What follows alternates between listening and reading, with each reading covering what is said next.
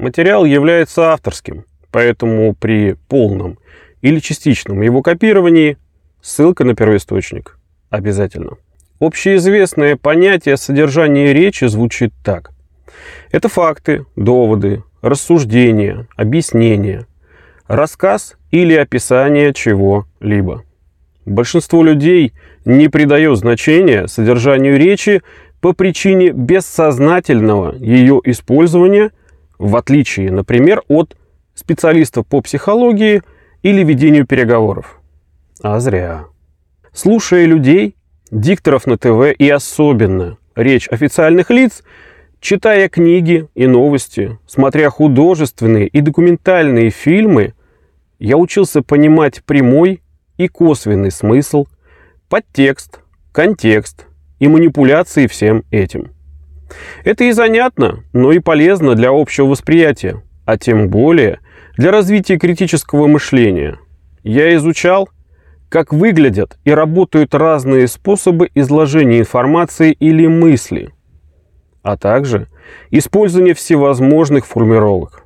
Но было что-то еще – такое неуловимое, но важное. Только я никак не мог определить, что это.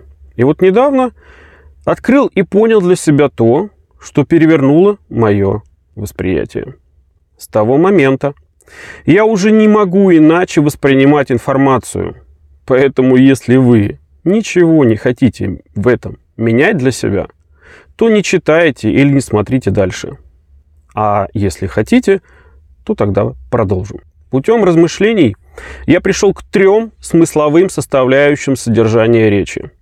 Они могут быть использованы в любом порядке, по отдельности, все вместе, попарно между собой. Назвал я их определяющее, конструктивное и оценочное. Одна из них определяет значимость или как-то подкрепляет значение последующей или предыдущей информации. Видов этой составляющей множество, но приводить их максимально не обязательно. Важно понять суть. Поэтому вот всего лишь несколько примеров. Словосочетание «представьте себе типовую панельную пятиэтажку» можно назвать представительным. А выражение «слушай меня внимательно» – видом подготовительным. Фразу это лишь мое мнение видом субъективным. Выражение «как написано в Википедии» отсылочным видом, а «я юрист по образованию» видом авторитетным.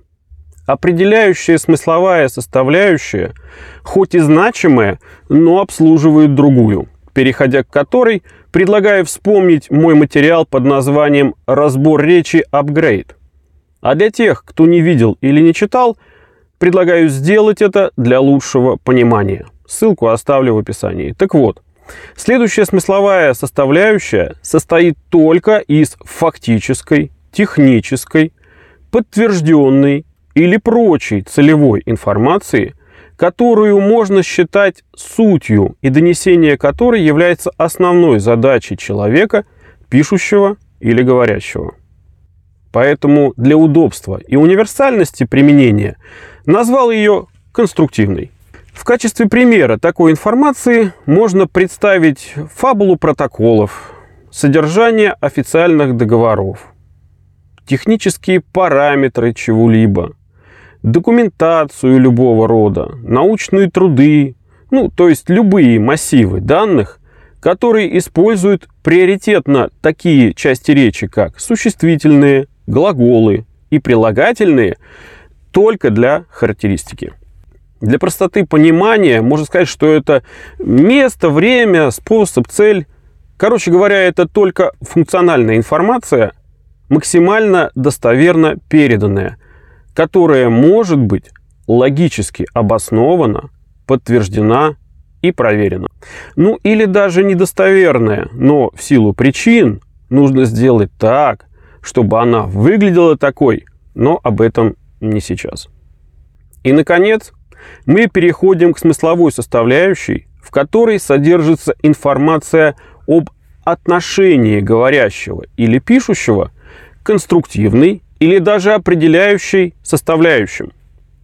Для универсальности и понимания я назвал ее оценочной. Еще раз, в ней говорится только об отношении.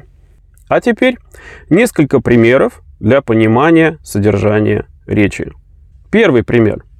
Я разбираюсь в законах, потому что закончил юридическую академию, поэтому изучив проект нового закона о статусе организаций по сбору рогов и копыт, считаю его хорошим и нужным. Надеюсь, вам легко удалось понять, что конструктивная составляющая – это информация о проекте самого закона.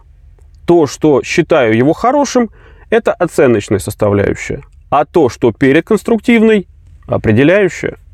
Второй пример прекрасно демонстрирует, что независимо от специфики взаимодействия, моя теория вполне описывает содержание любой речи. И теперь вместо утверждения используем вопросы среднестатического гопника, которые звучат примерно так. Ты кто такой? Что тебе надо? И что тебе не нравится? По-моему, даже без объяснений очевидно, что они прекрасно показывают работу всех трех составляющих содержания речи. На этом для ознакомительного материала, я думаю, достаточно. А кому надо подробнее о теории, а тем более, как это все применять на практике, обращайтесь за индивидуальной консультацией. Скажу лишь, что описанные мной навыки являются полезными в любом взаимодействии с людьми и нужны не только для лучшего понимания или донесения достоверной информации, но и для манипуляции восприятием и пониманием оппонента с целью ввести его в заблуждение.